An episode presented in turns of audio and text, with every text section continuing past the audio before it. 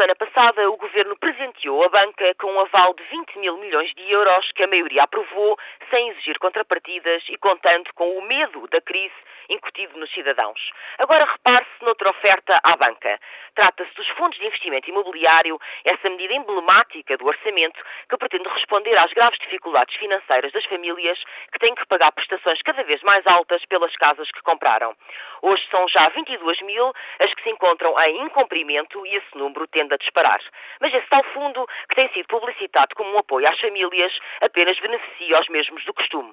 O fundo compra-lhes a casa, livre de impostos, e depois arrenda-lhes o mesmo imóvel. Um paraíso fiscal inédito. Aparentemente ajuda, ainda que a renda seja apenas 20% mais baixa que a prestação. Mas se as famílias pagam menos, é porque o fundo lhes comprou o imóvel por menos, o que as famílias aceitarão porque estão desesperadas. Pagam menos por um património que deixou de ser seu e cujas rendas deixarão de amortizar o passivo. Depois só poderão recomprar ao preço original da dívida, superior ao que o fundo lhes pagou, sujeitando-se mais uma vez à avaliação do banco e a recorrer a outro empréstimo. O valor de recompra será insuportável. As famílias desfazem-se do seu património e os anos de amortização e esforço, muitas vezes as economias de uma vida, desaparecem.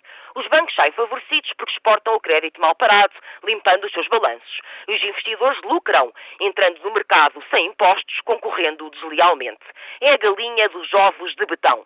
E esta expropriação da propriedade privada, como lhe chamou a Associação de Inquilinos Lisboense, é ainda mais inacreditável se pensarmos que o Governo dá a possibilidade de um mercado regular onde, como hoje se sabe, fracassou redondamente. Convenhamos, se o Governo pretendia resolver este problema, baixaria os juros. Ponto.